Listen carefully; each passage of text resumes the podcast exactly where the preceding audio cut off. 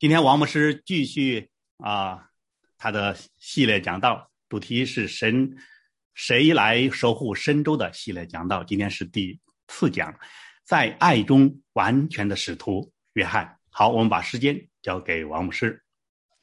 好的啊，谢谢啊，尹长老的这个对经文的诵读啊，我觉得真的是神的安排。啊，我相信大家都能够同意，在我们教会当中，最让大家感觉到爱的一位长老之一，就是尹慧斌长老。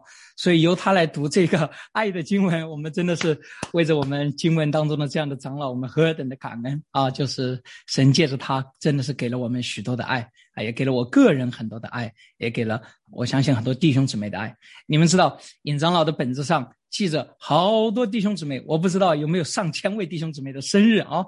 他经常在生日的那一天，就给人发出一个短信，哈利路亚啊！这就是神给我们的啊特别美好的榜样啊！刚才在呃，今天不仅仅是尹慧斌长老给我们读经啊，还有一个非常好的事情，也是我觉得神的呃恩典啊！今天正好是母亲节啊，呃，我在。安排这最后一讲的时候，在爱中成全的使徒的时候，没有啊，这个抱歉，我对节日不是太敏感。然后到了今天，而我们之所以会纪念母亲，我相信所有的人都能够同意啊，其中一个最重要的原因是因为母亲的爱。阿门。啊，我们所以在这样的一个母亲的节日，我们来谈论爱，我相信是神的特别的预备。今天还有第三个，我觉得是神真的是。特别大的恩典，就在于我们今天大家刚才读到啊，弟兄们啦，你们要彼此的相爱，啊，肢体之间的爱。啊，我们今天刚刚得到消息，啊，我们的村子姊妹啊，应当是已经，我没有看进一步的消息啊，啊，回到家当中，哈利路亚，我们把一切的颂赞和荣耀啊归于我们的神。啊啊！约书刚刚说他们已经见到了啊，不知道待会儿我们能不能够看到村子姊妹啊？约书说他的状态很好，哈利路亚！我相信这都是神特别奇妙的恩典。所以在这样的一个啊特别的早上，我们一同的来思考，到底什么是爱？到底什么是爱？呃，我之所以要把这个爱作为这一个系列的讲到的结束啊，我们谈到以西结的时候，我们说疯狂的时代。有疯狂的先知，做日夜警醒的守望者。哦，我们谈到了对这个时代的一些现象，以及在这个时代，神要求我们做见证的那种极端、那种迫切、那种火热，这是很多基督徒感受到的。我们也谈论到了啊，让先知悲哀的受膏者扫罗。我相信很多的肢体也是一样，或者对自己。或者看到周围的弟兄姊妹，他有一种特别迫切的心。为什么在基督里面，他的生命还是这样的软弱，或者是说有这这么就是那种焦灼的？不是说信主了以后就没有征战，而是说那样的一种征战，那种让人心焦的征战，那种希渴慕在基督里面真正的为主而征战的那种生命，我们的渴望啊！我相信很多人也有共鸣。上一周我们谈论到了。在十字架下降服的勇士，耶稣基督的十字架，哈利路亚，是我们唯一的主，能够让一切高傲的头颅低下头来，愿意顺服，愿意跟随。这也是很多人所渴慕的。中国教会有很多人渴望成为保罗那样的人物，但是，我想在这一个系列讲到的最后的落脚点，到，爱。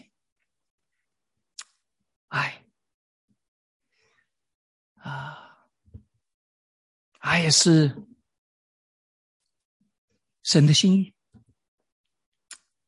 神就是爱。认识神的就知道爱。约翰在这里说的很直接，没有爱的就不认识神。你想住在神里面吗？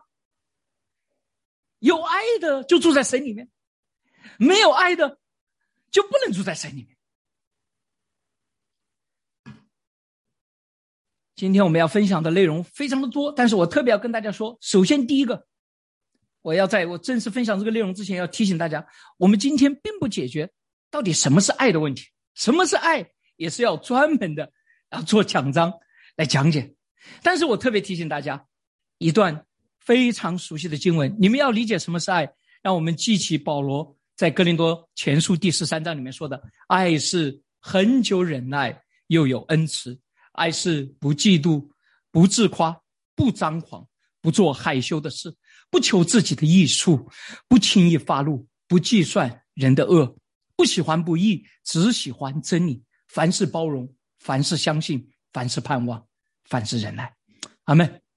所以，大家关于什么是爱的问题，我们可以。啊，通过其他的学习我们来解决。但是抓住保罗在这里说的，第二个，我特别期望的啊，我在今天今天早上起来的时候，我在反思我的这个篇讲章的时候，我特别担心一点：今天讲完了这篇到了以后，有些人就会回到家里面，对着自己的丈夫、自己的妻子，你看，王牧师说这才是爱，你怎么这样不爱我？我不希望今天讲道讲完了以后。你拿着这个标准，这个讲道，去要求别人来爱你，那恰恰是中了恶者的诡计。因为当你拿着我所讲的东西去要求别人来爱你的时候，很大可能不是增加了彼此的相爱，而是引起纷争，引起论断，引起控告。今天我讲完了以后，我祷告的是。我们这里所有的人，我们更理解爱，我们更有意愿去爱别人，我们更有力量，能够去行出这样的爱，并且在今天或者在这一周，在你接下来的人生当中，你实际的开始一些更深的去爱我们身边人的行为。我知道。只有圣灵能够帮助我们做成这样的事，请允许我再做一个简短的祷告。主，我们来到你的面前，在这样的一个系列讲到的最后一讲，当我们从守望者、受膏者、使徒、十字架所降服的勇士，今天我们谈到爱的时候，愿你的旨意在我们当中显明，愿你的爱流淌在我们当中。主啊，特别的帮助我们，因为你知道我们是何等的软弱、有限、愚昧。求你，当我们今天听完了以后，不是要求别人用这样的爱来爱我们，而是我们更有力量、更有意愿，并且实际的去爱我们身边的人。求主你如此的帮助我们，封住耶稣基督的名，阿门。今天的经文比较长，但是今天。啊，在分享这个具体经文之前，我要解决一个技术的问题。呃，在新约圣经当中，与约翰这个名字有关的啊，圣经的啊这个书卷有约翰福音、约翰一书、约翰二书、约翰三书以及启示录。啊，为了方便大家理解，我要告诉大家的是，学者们对于这几卷书是谁写的。以及他的作者之间的关系是有不同的观点的。大致上来说，人们认为写作约翰福音的有一个使徒约翰，写作约翰一书、二书、三书的，我们可以把它称呼为所谓的长老约翰。啊，写作这个呃呃启示录的，我们可以把它称为先知约翰。那么，约翰一书和约翰二书和三书这两个长老约翰，到底是不是同一个长老？也存在着争议。关于这个所谓的使徒约翰、长老约翰和先知约翰是不是同一个约翰，在学术界里面是有许多的争议、不同的意见。也有很多的人认为他们就是同一个。比如说，有的人说使徒和长老明显是两个，但是我们不要忘记了，使徒彼得他也在他自己的书信里面自称为“我就是同作长老”。不仅仅对于这三个作者之间的关系，对于这些书卷之间的关系也存在着争议。我们一般至少可以把它分成四个部分：约翰福音是一个人，约翰一书、约翰二书和三书，以及启示录。这大概这四个部分，学者们去研究。今天我肯定没有时间跟大家来在这里详细的分析各种利弊。我简单的跟大家说我的一个最小的我个人的一个结论，也就是我认为约翰福音和约翰一书，因为我们今天不讨论约翰二书、二十三书还有启示录。我认为约翰福音和约翰一书是同一个作者，这里使徒就是长老，所以我的标题里面也表明啊我的这个选择。所以我在这里所有对爱的解读是建立在那个使徒的约翰的生命的转变，他个人的更新当中的啊。使徒，我们大家都记得，使徒约翰在他的这个福音书，在这个福音书里面有记载，他曾经被称呼为雷子，但是到了他年老的时候，他却是爱的使徒，爱的使徒。在约翰福音里面，他有一个非常特殊的称呼，称呼自己，那个什么，被主所爱的，被主所爱的，哇！我觉得这可能是圣经当中一个神的仆人最美的自我称呼。我是一个被主所爱的人。亲爱的弟兄姊妹们，你们感觉到你们自己是被主所爱的吗？昨天早上，我和一位同工啊，我们呃分享讨论啊，有一个小时的时间啊，最后。拿着咖啡走回家的路上的时候，啊，我就特别的有感触。我说：“哈利路亚，主真是爱我呀，所以把你带到我们的身边。”他也感受到主对他的爱。我渴望希望教会、西安教会所有的儿女们都能够感受到，我们是被神所爱的。阿门。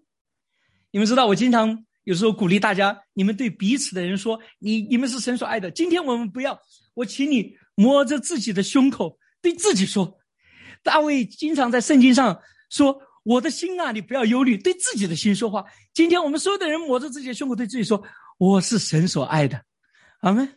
啊，你们可以说吗？你心里可以说的。我们再来一遍，因为第一遍可能没感觉，是吧？只是形式。我是神所爱的。啊，再来一遍，最后一遍。啊，我是被神所爱的。这样的一位。爱的使徒，在今天的这段经文里面，啊，今天的经文我把它分成六个部分，啊，第一个部分就是一句话：“亲爱的弟兄啊，我们应当彼此相爱，我们应当彼此相爱，因为爱是从神而来的。”约翰在这整段圣经里面最想鼓励的，他有一个明确的指向，就是让弟兄姊妹们能够彼此相爱。彼此相爱，这是他的目的。他开篇就这么讲。大家看到第二十一节结束的时候说：“爱神的也当爱弟兄，这是我们从神所受的命令。命令，command，神的意愿，神的旨意。所以约翰在这一段里面很明显，他一个最大的目的是什么？能够让我们怎么样彼此相爱。这也就是为什么我开始一说我今天讲到的目的。”讲到结束了以后，我希望的是我们更能够理解什么是爱，更有意愿去爱，更有力量去爱，并且实际的去彼此相爱。哈利路亚！当我们去 爱的时候，在这第一部分，我们要特别注意的是，约翰指出来的是，这个爱的弟兄对象是什么？彼此，彼此，彼此这个词在。新约圣经里面出现了一百多次，非常非常的重要。他看起来，你你们你们可能读圣经的时候都不太注意这个彼此彼此彼此，但是圣经上反反复复强调的是信徒彼此之间的关系。所以，这个爱的对象要从哪里开始啊？从你身边最亲近的人开始。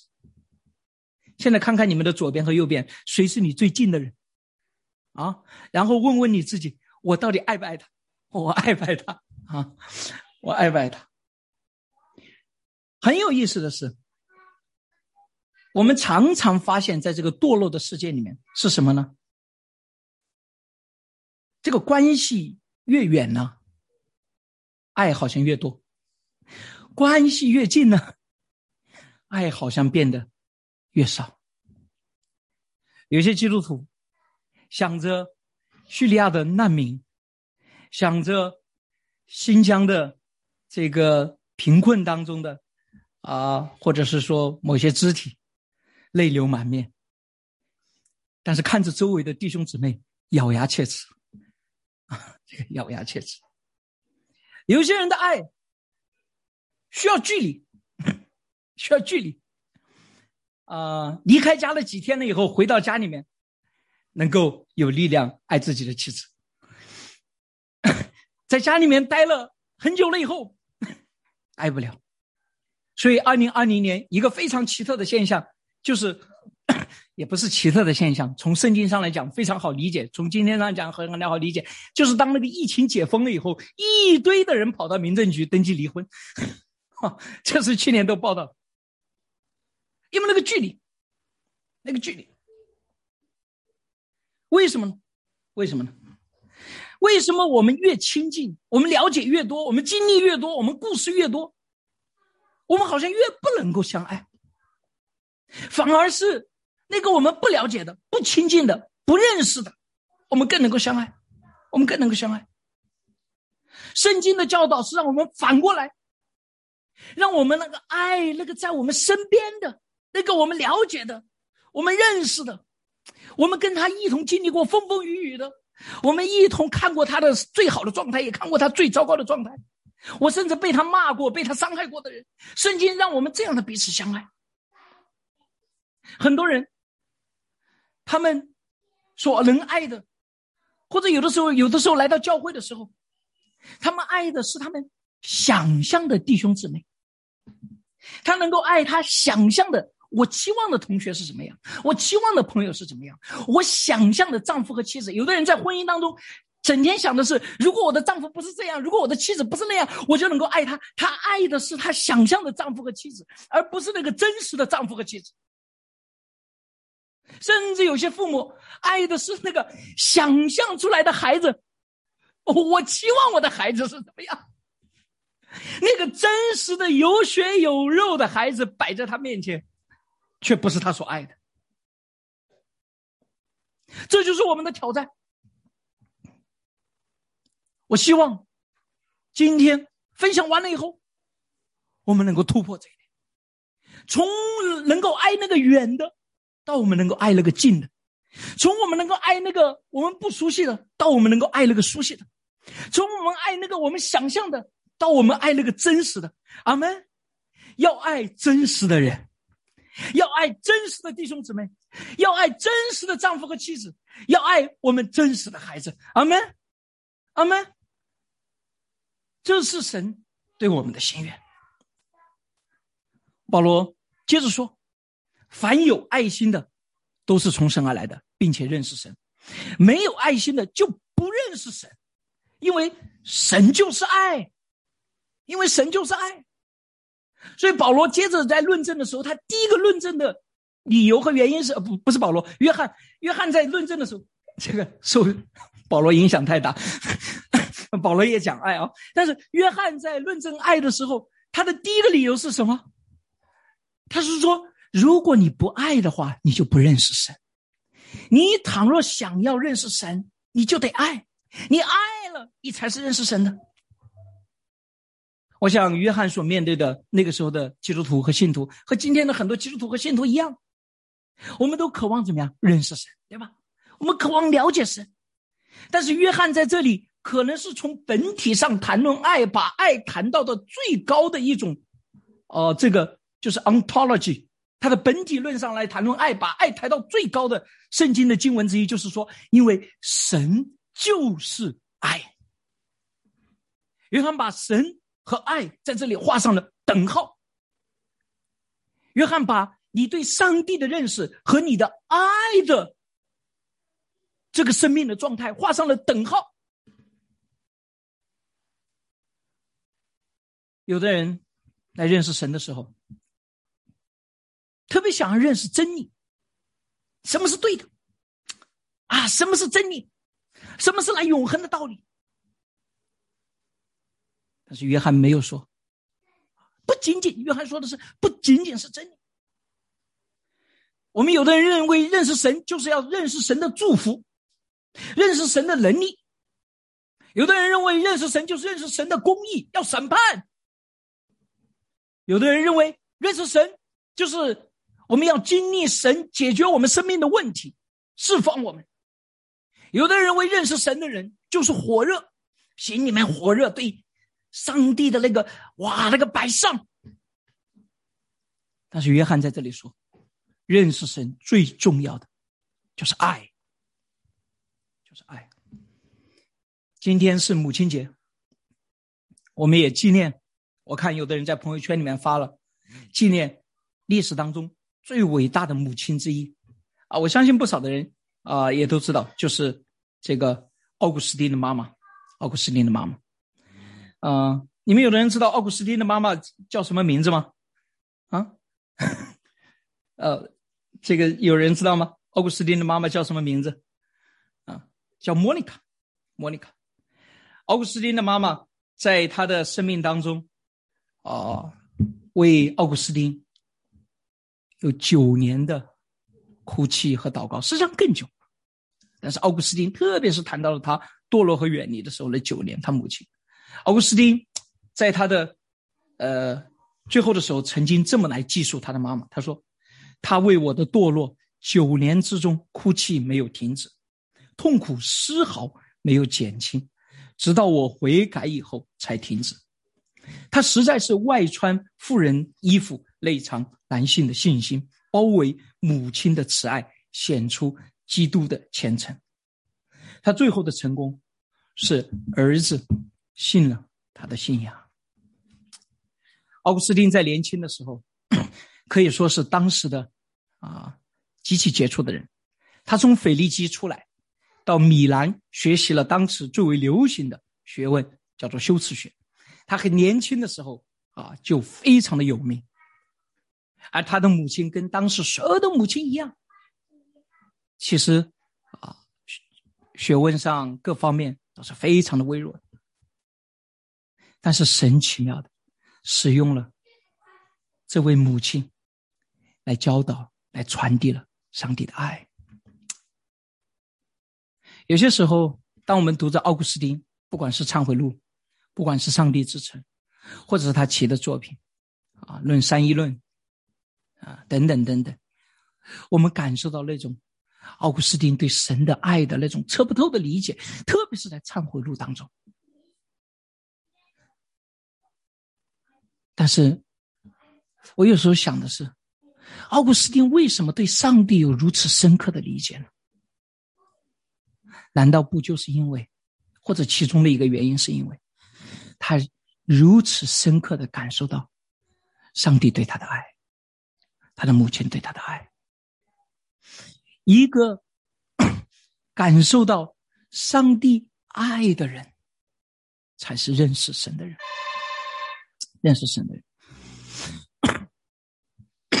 抱歉。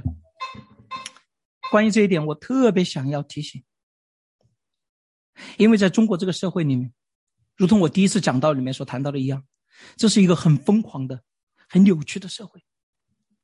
有些基督徒啊，当他面对这个社会的时候，他太多的仇恨和批判。没有爱，很少的爱。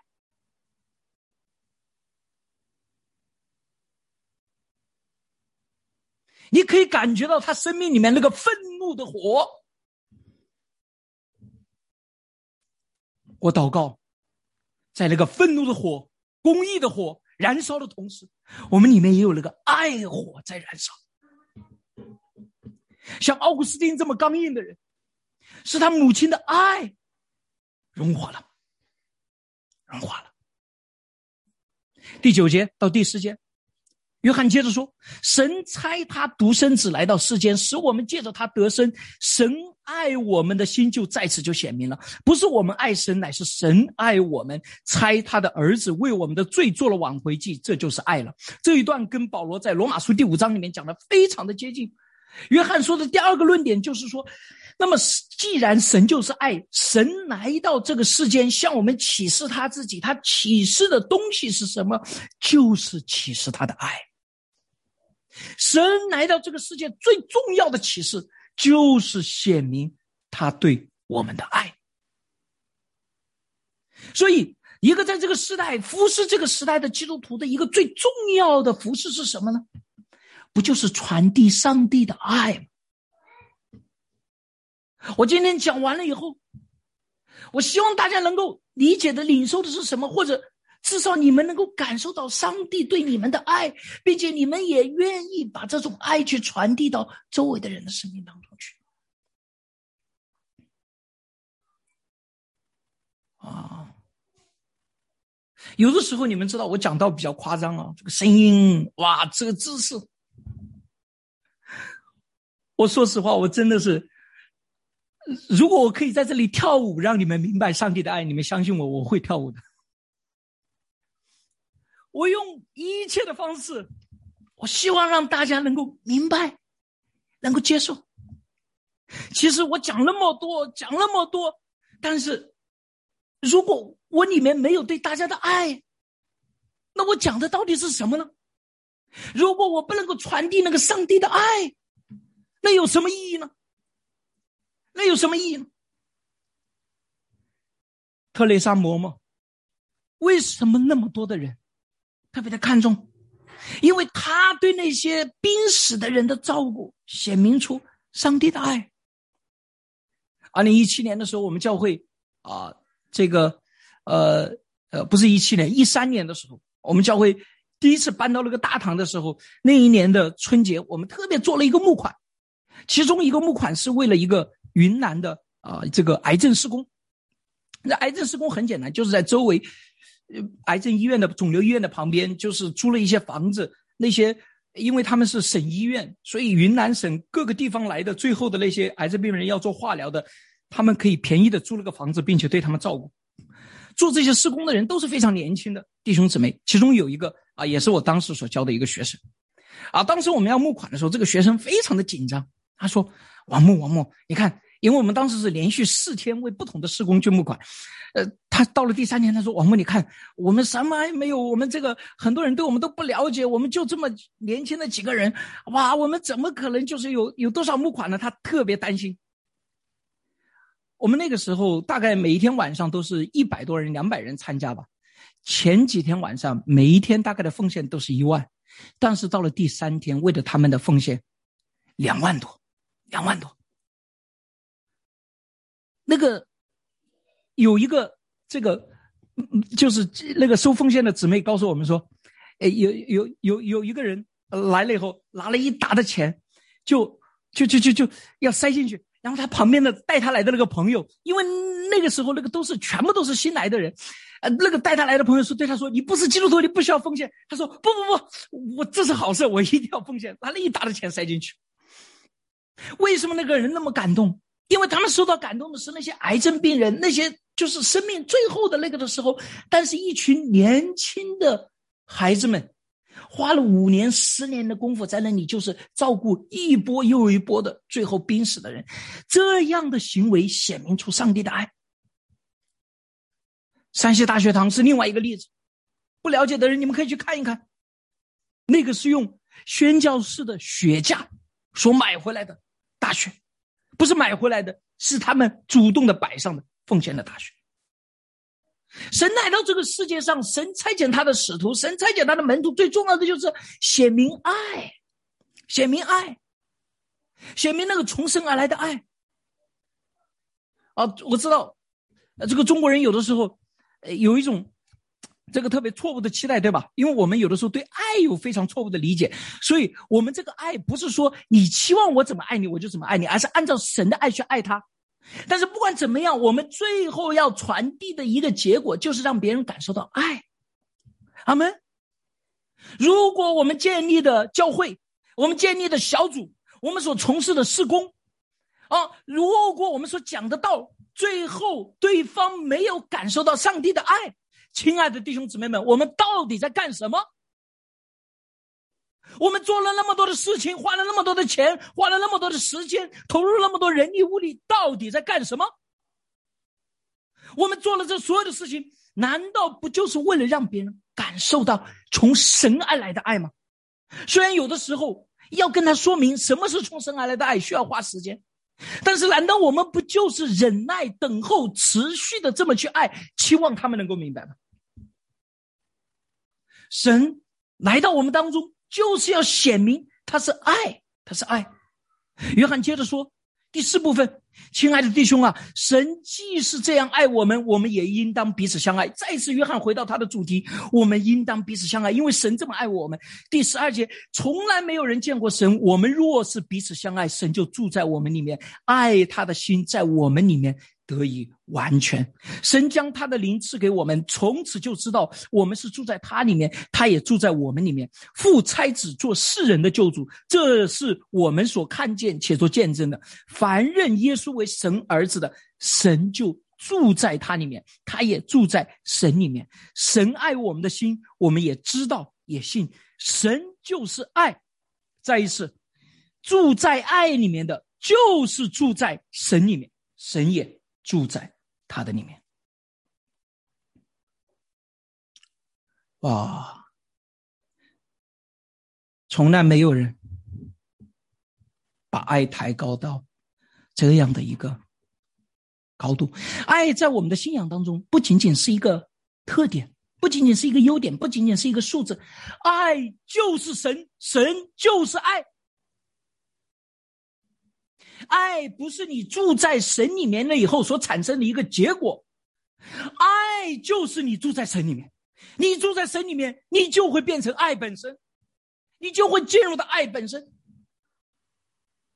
这是完全不同性质。爱不是神当中的某个之一，爱是神。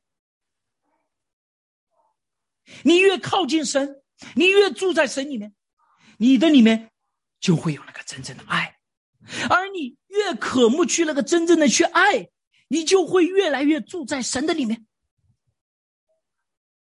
所以恨，绝不会让你靠近上帝；冷漠，绝不会让你靠近上帝。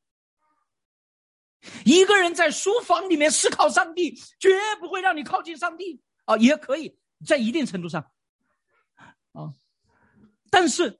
那个真正的让你靠近上帝的是走进另外一个人的生命当中，与他相爱。阿门。你明白我的意思吗？因为神就是爱，神就是那个火热的与我们连接的那个爱的本体。你住在神里面，你就会是爱。你身边都没有别的人，你怎么可能爱呢？你怎么可能认识神呢？你所有对神的爱都是想象出来的。你没有经历，你不可能有认识，并且保罗在以弗所书里面特别谈到，这爱是过于人所能测度的，就是说你的想象永远无法想象上帝的爱。你不管怎么样，在脑袋里面想象神的爱是什么样，我告诉你都是没有用的，你只能经历，不可能被想象。这是从神而来的爱。很多基督徒。其实，神学不一定上过，对吧？书籍不一定读过，啊，周围也不一定有很好的老师。但是你会发现，那个引导他们成长的是他们那种对爱的渴望，以及他们爱人的渴望。当一个人渴望去爱，并且爱人的时候，你会发现他越来越走进耶稣基督里。去年神州更新的时候，我们有一位非常好的弟兄贺律师来到我们当中。给我们分享了一个很多人从来没听过的事工，叫做死刑犯的事工。他到那些死刑犯的当中去，跟他们分享。他特别谈论到了一个，他服侍一个死刑犯，他希望也服侍那个被害者的家庭，但是他记载着他当初到那个被害者的家庭，那个被害者的家庭是怎么的对他恶言相向的时候，何律师说。他一个人站在那地方，手里拿着圣经，被别人丢回来。他只想对他说：“神爱你，神爱。”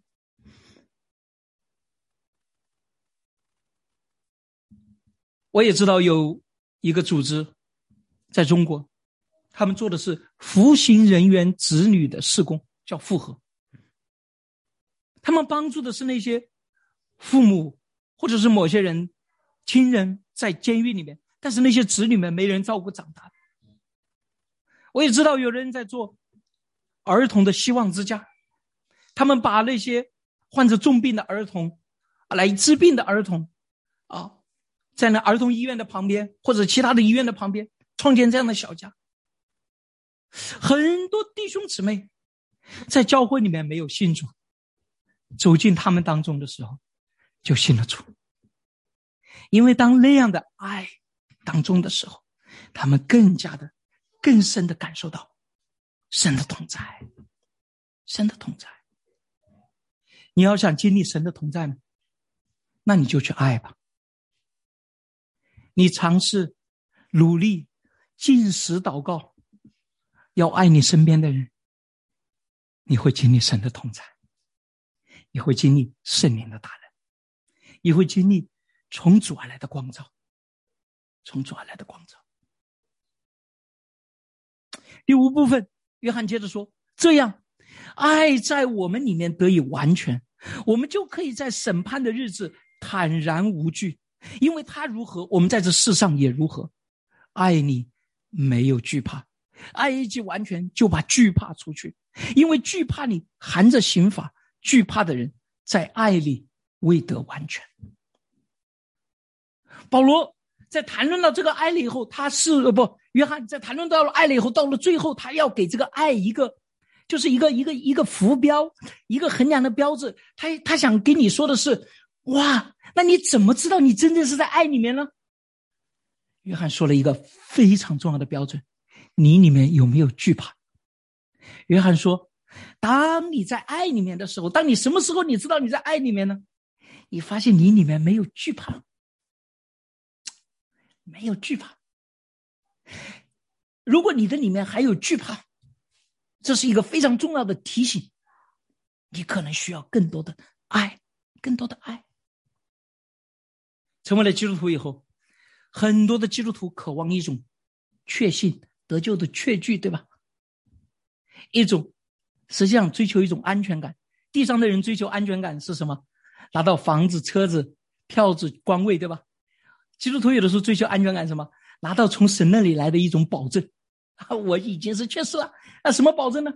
比如说我哭个三天三夜，这确保我能够 以后，或者是说，哇，我为主付了多大的代价，或者是说我在某个信条上我可以签名，说我就相信这些，或者是说啊，其他的什么行为可以表明我是有确定的、有确信的，啊，或者是说啊，我只听某某牧师告诉我，从此以后不要再认罪了，你们都已经确信了，其他的人都不听，啊，基督徒用各种方式。来寻求这种安全感，但是约翰告诉我们，那个唯一的安全感从哪里来？在爱当中，在爱当中，爱会除掉这种惧怕。当你活在这个上帝的爱当中，当你感受到，当你经历，当你相信，当你认可到我是被神所爱的时候，你没有惧怕。我有什么好惧怕的呢？如果我的生命在他的手中，他若倘若要牵引我到了个最黑暗的地方，哈利路亚，神他会保守和带领我。如果神允许我走平坦的道路，神有他的美意，我也不追求崎岖的道路。最近有个年轻的传道人在我们的会议上说：“为什么是别人被抓进去？为什么我没有被抓进去？”你要相信，神没有让你被抓进去。他说了一个很有意思的话，他说：“神之所以没有让我被抓进去，是因为我还不够优秀。”哇，这也是魔鬼的谎言啊！你没有被抓进去，不代表神就不爱你。神若让你走平坦的道路，神仍然是出于对你的爱；但是神倘若让我们走崎岖的道路，那也是神对我们的爱。神倘若让我们跳下万丈深渊，哈利路亚，我就跳下去。我要看看我到底会摔成什么样。你在神的爱当中就没有惧怕。我的妻子常常在跟啊一些做亲子教育的时候，他跟人分享这么一个故事，我听他讲了很多遍啊，所以我也特别了。他谈论到。啊，有一个非常有名的一个专家，就是亲子教育的专家，啊，是在美国。有一天，他到他的学校里面去接他的女儿，他的女儿处在那个青少年的时期，啊，大概十几岁。然后接到他女儿的时候，他就发现他的女儿特别的愁苦，满脸的愁容，非常的悲哀，非常的沉重。他就问他，他说：“女儿，今天到底怎么了？”然后他的女儿就支支吾吾，啊，想说又不敢说，就是那个表情，啊，这个，啊，然后他就在旁边就等着，等着，等着，终于他的女儿开口了，对他说。说了一句可能他这辈子听过的最让他震惊的话。他说：“爸爸，我怀孕了。”哇！那个父亲站在那里，不敢相信，自己一直爱自己的女儿，这个女儿一直也在各个方面，不是说那种，他不是那种跟女儿远离的那种父亲，以为女儿是。啊，就是很好。他实际上是跟女儿非常亲密的父亲，他们经常在一起谈话。但他无论如何也无法相信，眼前自己这个这么了解的女儿，天天在一起要沟通的女儿，居然告诉他这样一个事实。哇，他一下愣在那里，愣在那里，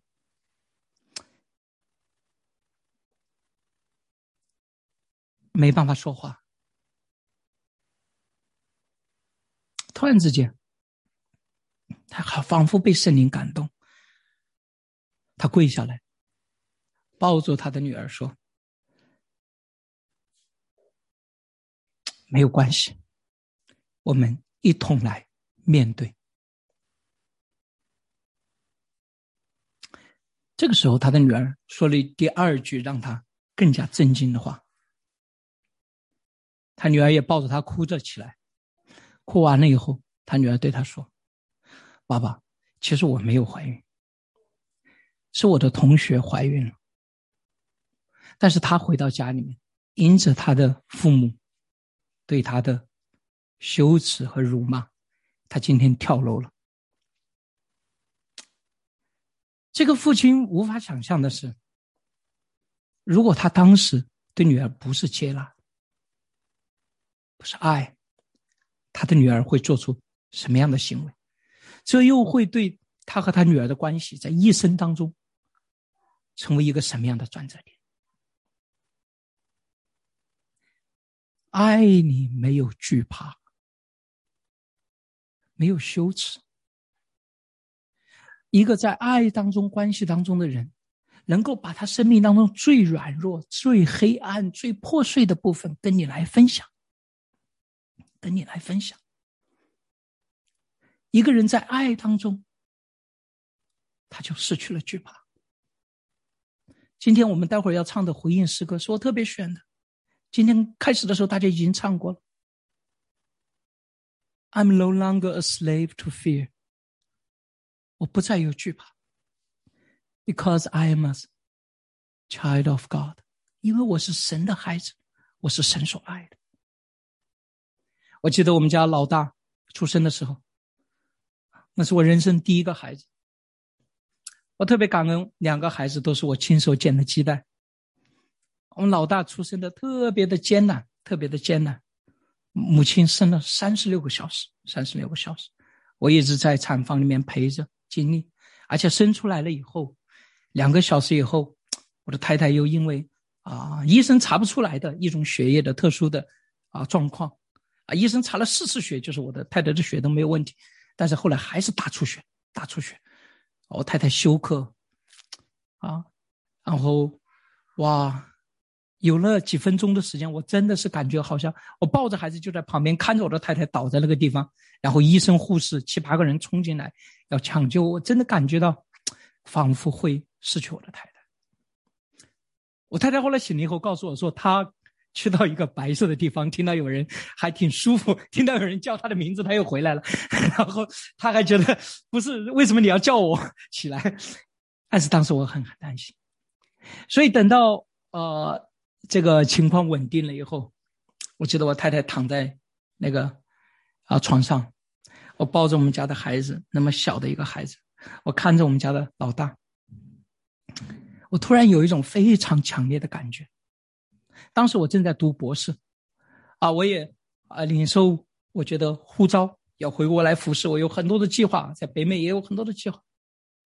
但就是抱着我的孩子的那一刻，我突然感觉到一种特别强烈的感动，就是如果我的孩子有什么危险，我现在就可以为他去死了。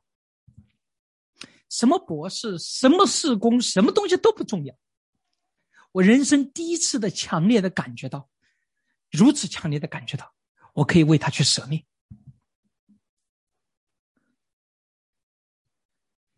但是那个时候我还不够认识我的儿子，对吧？因为那个时候我的儿子 还是一个躺在我的怀中不能说话、不能什么都不能的一个小宝宝，我还没有那个认识我真实的我的儿子到底是一个什么样的儿子。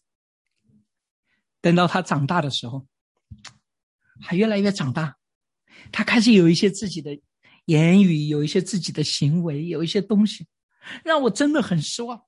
有些时候，甚至我觉得真的很愤怒的时候，我发现我好像没有办法爱他。我的孩子有一个习惯，我的儿子，每一次他感觉到啊，我跟他的距离远离了，或者我感觉到我有愤怒了以后，我的儿子不跟我说什么我错了，也不跟我说什么，什么也没有，也不跟我发怒。我的儿子这个他小的是，他就一句话。抱抱抱抱抱抱！我知道，他渴慕我的拥抱，再一次的来确认我对他的爱。我今天也在众人面前诚实的说，有的时候我发现我连抱他的能力都没有，不想抱他。但是每当那个时候，有的时候挣扎的时候，我又想起他第一天出生的时候，我抱他在怀中的时候那种感动。于是无一例外，每一次他要说抱的时候，最后我还是把他抱在我的怀中。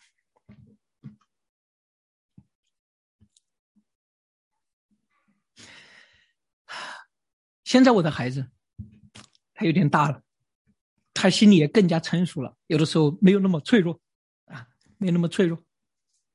有的时候他对我生气，他就对我说：“我不爱你了。”然后他也知道我会怎么回答他，我也的回答是：“你不爱我，我也爱你。”然后有的时候他甚至都不等我说，他就对我说：“你爱我，我也不爱你。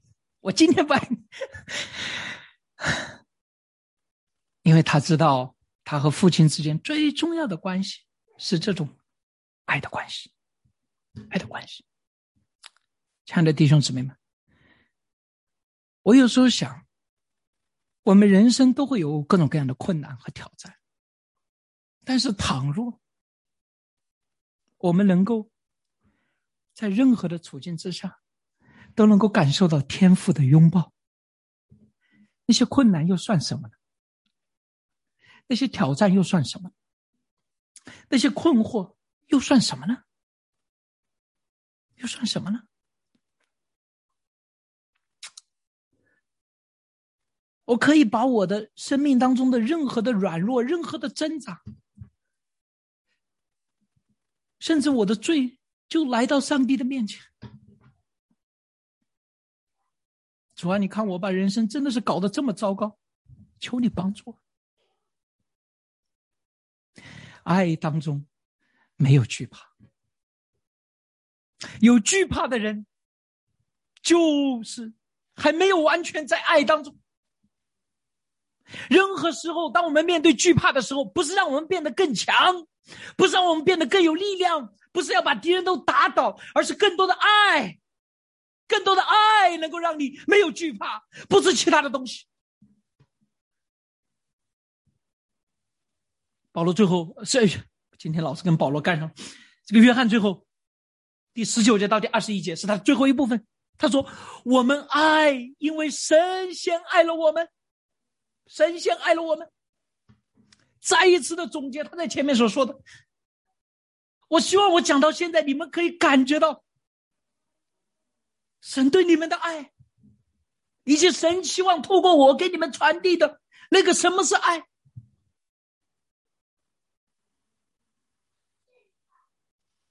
我讲的眼泪和汗水一起流下来，为的是你们明白上帝的爱。约翰接着说：“人若说我爱神，却恨他的弟兄，就是说谎的。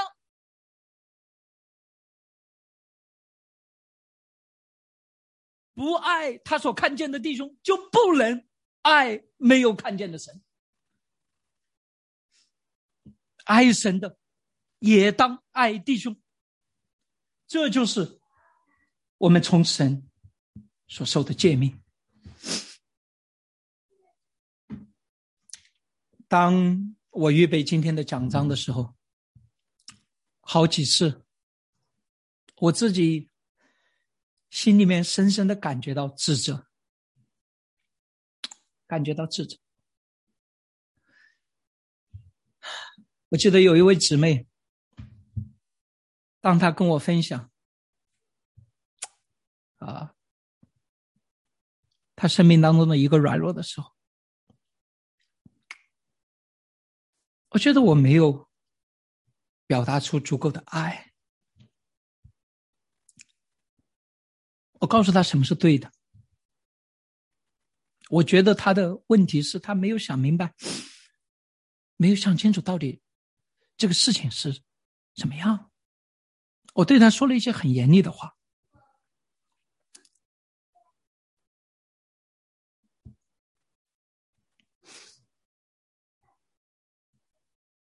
我记得我在过去的牧养当中，在我的人生的道路当中，我希望我能够，如果可以，能够回去，重新的再用一个新的方式去回应，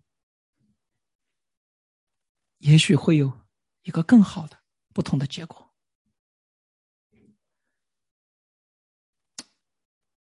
我今天的分享，我希望你们的生命当中不要有我这样的遗憾。我希望你们活了五年、十年了以后，看着你们周围那些最亲密的人，回想起那些跟他们的生命当中最关键的时刻，你能够说：“是的，主啊，我照着你给我指出的生命的道路，我去爱了。”我也祷告的是，当你今天面对你周围的人，再一次的看看你周围的弟兄姊妹啊，就是你身边最近的人，看着他。我希望你的祷告是：主啊，求你帮助我，让我学会怎么样的彼此的相爱。这样，在上帝的爱当中，不仅仅我们里面没有惧怕，那个被爱的人也没有惧怕。我邀请所有的人，我们一起的祷告，啊，我们用这首不再被奴役，不再被恐惧奴役，因为我们活在神爱的当中的这首诗歌来回应今天的信息。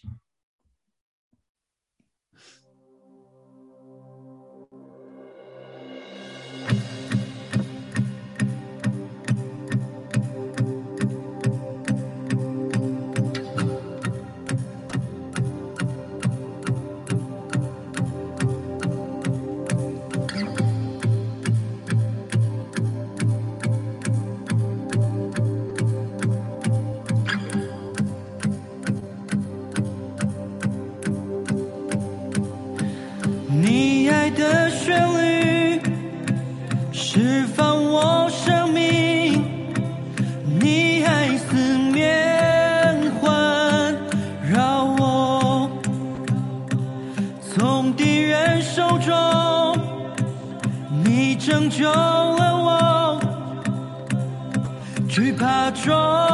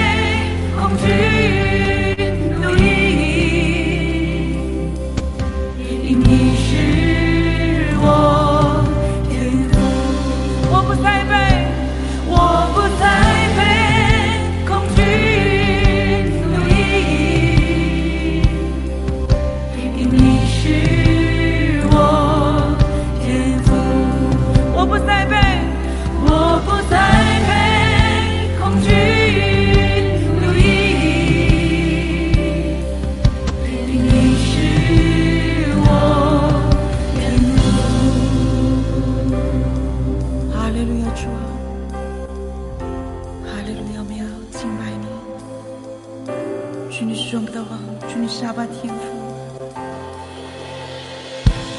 我的招式放。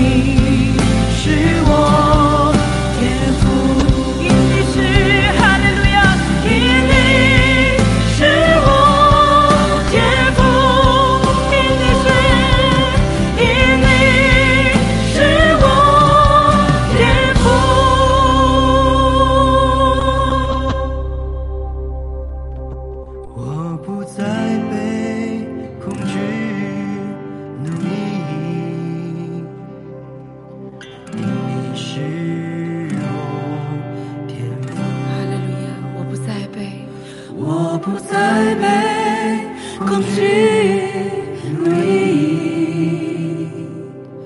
你是我天赋。